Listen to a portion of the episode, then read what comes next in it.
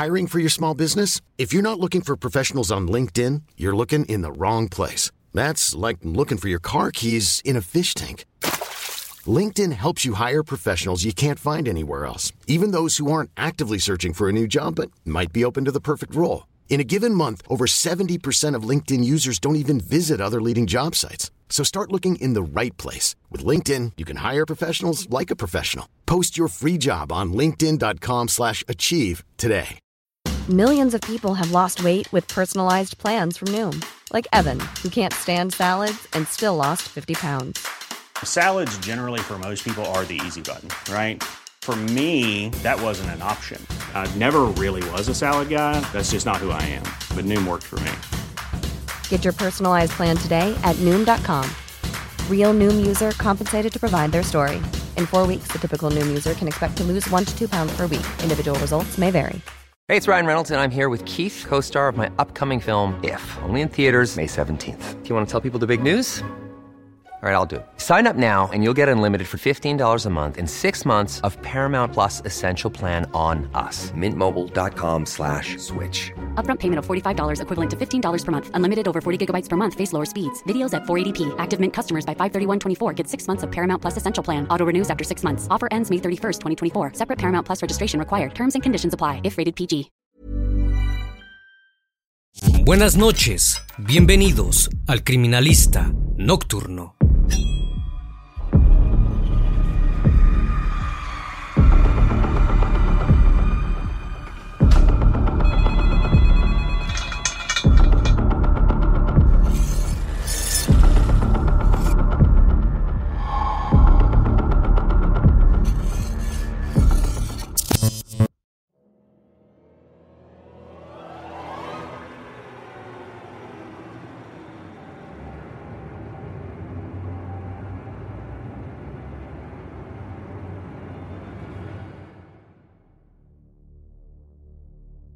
La población boliviana se sintió abatida el 29 de octubre de 2016, cuando una terrible noticia llegó a todos los hogares del país. Nadie pudo pasar inadvertido del dolor que provocó la partida de Javier Canchichoque, pues no se trató de un hecho desafortunado. El chico de 17 años fue quemado en vida, sintiendo como en cada parte de su cuerpo el ardor de las llamas lo convertían en una antorcha humana. El hecho tuvo lugar en la localidad de Sibingani, ubicada a pocos kilómetros hacia el sur de la capital del departamento de Cochabamba, Bolivia. Los vecinos respondieron ante los desesperados alaridos de auxilio que provenían del cerro. Jamás imaginaron ver algo semejante, aunque sí estaban acostumbrados a vivir con constante temor o incluso ser víctimas del terror que acechaba a los vecinos de aquella zona. Tierra de nadie, al mando de pandillas conformadas por delincuentes, casi sin autoridades policiales para combatir el crimen, ataques a los habitantes, eran algo habitual en Sibingani y Javier Canchichoque fue víctima de esta injusticia. Sin embargo, a pesar del agobiante dolor que el joven sentía al momento de su rescate, sostuvo las pocas fuerzas que le quedaban para permanecer con vida y dio a conocer la identidad de sus atacantes y contar detalles de la crueldad con la que habían actuado. Su asesinato no fue al azar, tenía los días contados y se lo habían hecho saber, víctima del desamor y el resentimiento. El caso del joven que falleció quemado traspasó todos los límites y dejó en evidencia una cruda realidad que golpea a diario al país de Bolivia. El criminalista nocturno. Javier era el menor de los tres hijos que tuvo el matrimonio de Prodincio y Guadalupe. La familia que vivía con escasos recursos era oriunda de la provincia de Bolívar, pero en el año 2002 decidieron mudarse a Sibingani. Aunque las oportunidades eran limitadas, sus padres siempre priorizaron transmitirles importantes valores como el respeto, el esfuerzo y la educación. Por ese motivo, Javier era reconocido entre sus compañeros del colegio, Antonio Díez, como un joven divertido, trabajador y correcto. Además, era un aficionado al deporte, Particularmente su pasión se inclinaba hacia el fútbol. Era común verlo frecuentando las canchas del municipio. Pero como la mayoría de los adolescentes, cuando alcanzó los 15 años, su atención tomó otra dirección. Javier se quedó deslumbrado por una chica dos años menor que él, llamada Adelia Tola. Pronto los jóvenes se enamoraron y mantuvieron una relación, pero no prosperó demasiado. Al parecer, en reiteradas ocasiones el amor era opacado por sentimientos de celos y desconfianza. Lo que había empezado como una historia romántica pronto se convirtió en constantes peleas. Debido a eso, la felicidad se terminó luego de un año. Ambos decidieron ponerle fin al vínculo y hacer su camino por separado. Javier decidió enfocarse en las actividades que disfrutaba hacer. Faltando unos pocos meses para concluir sus estudios y recibirse de bachiller, volvió a su primer amor que era el fútbol, pero también se dedicó a preparar junto a sus compañeros de escuela una obra teatral. Irónicamente, Javier se ponía en la piel de un personaje que tenía por cierre un desenlace trágico, el deceso. Pero esta idea de continuar con lo suyo se vio interrumpida una vez más, cuando otra joven que le robó el corazón apareció en su vida. Al cabo de seis meses de haber terminado su relación con Delia, Javier conoció a Marlene y la joven pareja inició una nueva historia. Lo que Javier no sabía en ese momento era que su actual novia era la prima hermana de Delia. Como era de esperarse, esta noticia reavivó el sentimiento en su ex, quien se aseguró de hacérselo saber. Días previos al brutal ataque, Javier publicó una foto en sus redes sociales que decía, Cuando yo me vaya, en tu recuerdo llévame junto a ti. Cuando yo me aleje, en tu recuerdo llévame para siempre. La foto estaba dedicada a Marlene, pero Delia aprovechó la oportunidad para manifestar su descontento, dejándoles un sarcástico comentario de felicitaciones, seguido por una risa incomprensible. Era evidente que estaba molesta. Sin embargo, lo más terrible estaba por suceder, como si se tratara de una premonición, como si Javier supiera lo que le sucedería en cinco días. Esa frase que publicó en sus redes sociales y el papel que preparaba para la obra de teatro marcaron su fatal desenlace. Alrededor de las 9.30 de la noche del 29 de octubre de 2016, un vecino del Alto Sibingani salió como cualquier otro día a mascar coca en la puerta de su casa, pero apenas puso un pie fuera, la tranquilidad se terminó. La serenidad de la noche fue interrumpida por gritos que sonaban como alaridos y la oscuridad por una enorme bola de fuego que se hacía paso en las alturas del cerro. Espantado por la situación, el hombre fue en busca de ayuda. Golpeó las puertas de sus vecinos para alertar que algo estaba sucediendo en el cerro y debían descubrir de qué se trataba. Corrieron en la dirección que los gritos los guiaron y cuando al fin pudieron llegar, no pudieron creer lo que estaban viendo. Una persona era devorada por la ferocidad de las llamas que ocupaban todo su cuerpo. Se trataba de un chico que con las pocas fuerzas que el dolor le permitían, exclamaba auxilio desesperado. Algunos de los vecinos fueron a su rescate, corrieron nuevamente hacia sus casas para pedir ayuda, mientras cargaban agua en los recipientes que tenían a su alcance. Uno de ellos, el mismo hombre que había advertido lo que estaba sucediendo, se quedó a su lado para acompañarlo pero además tomó la decisión de registrar la situación con su celular, ya que era muy común que los hechos de inseguridad quedaran impunes en esa zona. En un desgarrador audio quedó registrado que el joven retorciéndose de dolor era Javier Canchichoque. Entre quejidos y pedidos desesperados de agua, el chico le advirtió a su rescatista que quienes le habían hecho esa terrible maldad era René y sus amigos pandilleros. Al cabo de unos minutos, cuando ya no encontraba las fuerzas para resistir a tanto sufrimiento, le pidió al vecino que terminara con su vida. Ya no podía seguir padeciendo de esa manera. Pero Javier sobrevivió.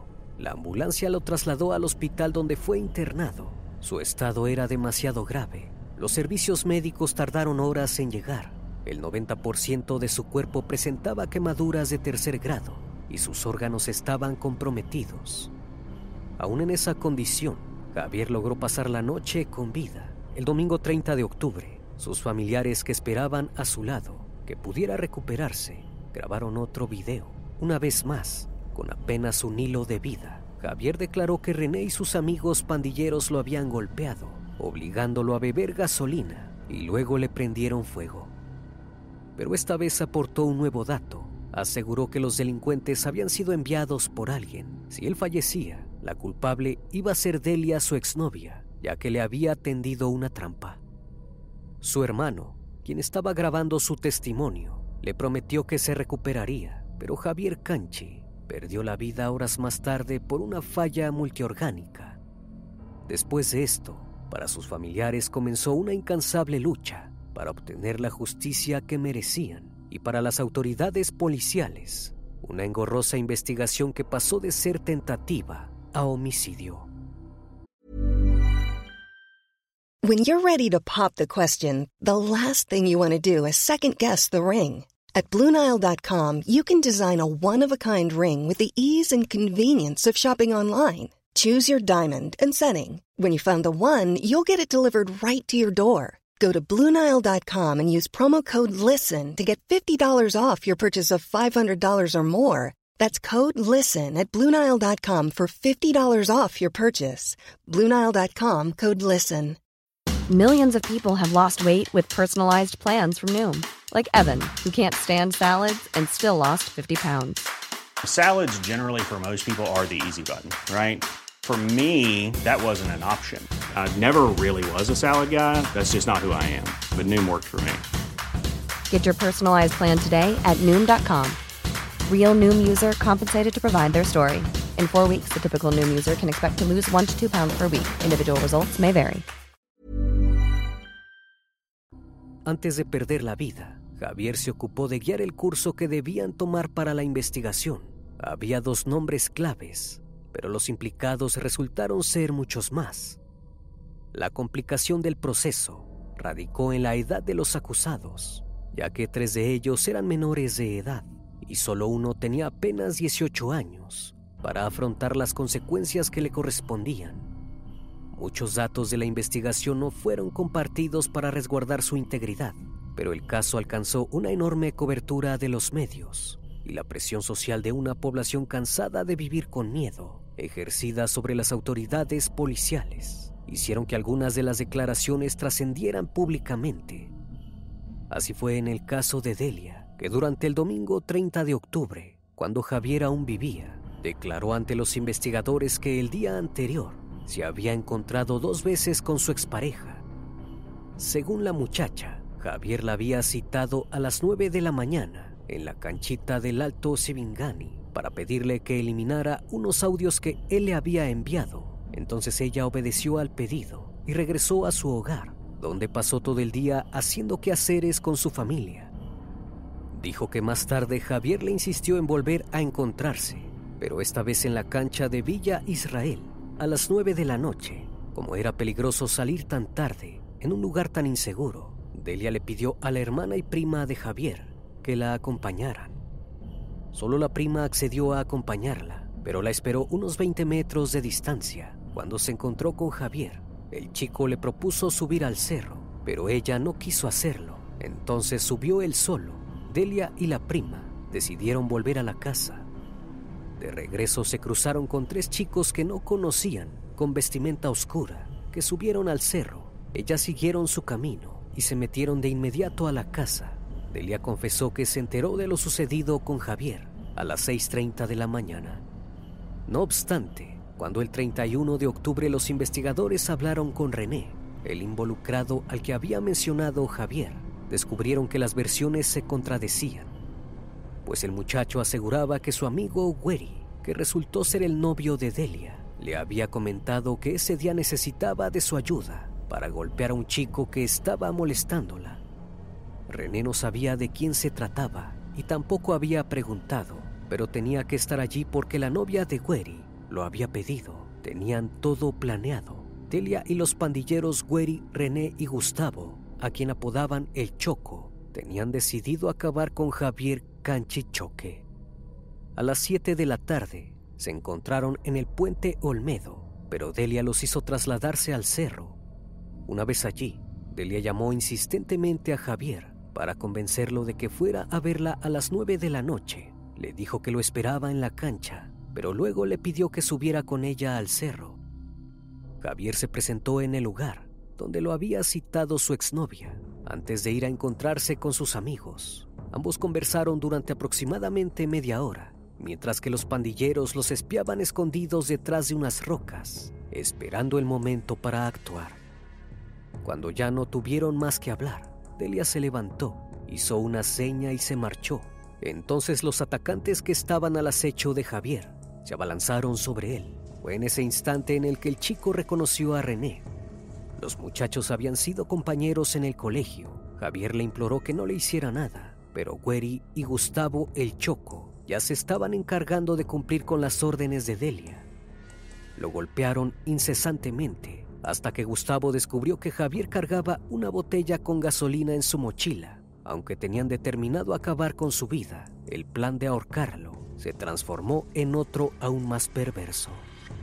Gustavo lo obligó a beber el líquido inflamable, luego lo roció por todo el cuerpo y le prendió fuego. Javier le pidió a René una vez más que detuviera el ataque, pero fue en vano. El pandillero de 16 años agregó en su declaración que él no participó de la agresión, pero que tampoco pudo ayudar a Javier porque Gustavo lo tenía amenazado. Fue así que los tres delincuentes corrieron, huyendo del lugar en el que el cuerpo de Javier era consumido y entumecido por el fuego. Este testimonio logró desmentir la falsa declaración de Delia, pero no fue el único. El primo de Javier agregó que días antes se había cruzado con la chica en la calle y en las pocas palabras que intercambiaron, Delia le dijo que estaba harta de Javier y lo iba a mandar a asesinar. De no ser por la inmediata ayuda que recibió y la posibilidad de poner en palabras su testimonio, el caso hubiese quedado impune, como los cientos que ocurren en manos de las pandillas que se adueñaron del país. Delia Tola, Gueri, René y Gustavo El Choco fueron detenidos por las autoridades policiales. Sin embargo, al momento del juicio que se llevó a cabo en el juzgado de sentencia número 3, un año y medio más tarde del asesinato, los implicados en la causa eran siete. Seis de ellos eran menores de edad. Gueri, René y Delia fueron sentenciados a cumplir seis años de privación de la libertad en un centro de infractores. Los otros tres menores, quienes estaban acusados en carácter de encubrimiento y complicidad, fueron sentenciados a cumplir de dos a tres años de condena. Una de ellas fue la prima de Javier, quien había intentado exculpar a Delia mintiendo en su testimonio por otro lado, Gustavo El Choco, de 19 años, acusado de haber sido el principal autor material de la agresión contra Javier y responsable de quemarlo, fue condenado a siete años de prisión a cumplirse en la cárcel El Abra. El fallo generó una gran indignación en los familiares de Javier y sus defensores, pero también en las personas que seguían de cerca el caso, conmovidos por la atrocidad que el joven tuvo que padecer. Para los pobres no hay justicia. Los que no tenemos plata siempre terminamos humillados. ¿Qué podemos hacer? Parece que hay corrupción. Han debido meter plata por debajo. No estamos de acuerdo con el fallo, dijo el tío de Javier, con una gran pena. Mientras que la abogada de la familia comunicó que el único camino era apelar la decisión del juez, pues el acusado solo fue condenado por el crimen de lesiones, seguido del fallecimiento. Fue evidente que los magistrados no lo estaban considerando como lo que fue, un asesinato.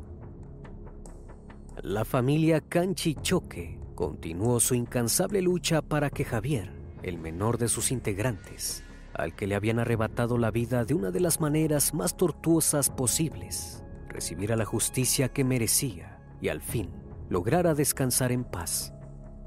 Para esto, debieron enfrentarse a amenazas a intentos de soborno por parte de los familiares de los criminales, quienes les ofrecían dinero para que retiraran los cargos, pero contra toda fuerza mayor que intentó bajarles los brazos, siguieron adelante. Se han llevado a cabo numerosas marchas y colectas de dinero para que el caso no fuera abandonado por la justicia. No obstante, hasta el día de hoy, no obtuvieron ninguna respuesta merecedora. El crimen contra Javier Canchi Choque no fue uno más de los tantos que fueron cometidos en las manos sucias de las pandillas. Al contrario, la herida que dejó su irreparable pérdida ha logrado visibilizar la gran problemática que sucede en Bolivia desde hace años. Tan solo en el departamento de Cochabamba existen más de 100 grupos delincuentes, mientras que en Sibingani se encuentran más de 60, entre ellas Teddy Boys y el Cártel Central, de las que participan René, Güeri y Gustavo El Choco. Estas bandas están lideradas por adultos que reclutan a menores desde los 12 años. Planning for your next trip? Elevate your travel style with Quince. Quince has all the jet setting essentials you'll want for your next getaway, like European linen, premium luggage options, buttery soft Italian leather bags, and so much more. And is all priced at 50 to 80% less than similar brands. Plus, Quince only works with factories that use safe and ethical manufacturing practices. Pack your bags with high-quality essentials you'll be wearing for vacations to come with Quince. Go to quince.com/pack for free shipping and 365-day returns. Llevándolos por el camino del mal, iniciándolos en el consumo de alcohol y otras sustancias, cometiendo robos o delitos de menor escala, para luego involucrarlos en el tráfico de estupefacientes sin reparar en la vida de los demás. Los asesinatos son una actividad más dentro de estos grupos criminales. Las políticas empleadas hasta el momento no han sido suficientes para combatir esta ola de inseguridad que obliga a los habitantes a vivir con temor día y noche. Sibingani es una de las zonas más afectadas. Una ciudad golpeada donde la mayoría de sus habitantes no tiene acceso a los servicios básicos donde la policía no da abasto para cubrir la gran cantidad de demanda que los convoca. Una ciudad donde el crimen está establecido y se expande como una enfermedad que pareciera condenarlos para siempre a vivir en esas condiciones de peligro. Mientras tanto, casos como los de Javier esperan encontrar justicia y se hacen cada vez más presentes. Una vez más, estimado público, agradezco su compañía. Gracias por brindar un espacio de su tiempo para conocer un caso más de este canal. Si aún no estás suscrito, te hago la cordial invitación a que lo hagas y formes parte de esta gran comunidad. Esto es El Criminalista Nocturno. Hasta la próxima emisión. Buenas noches.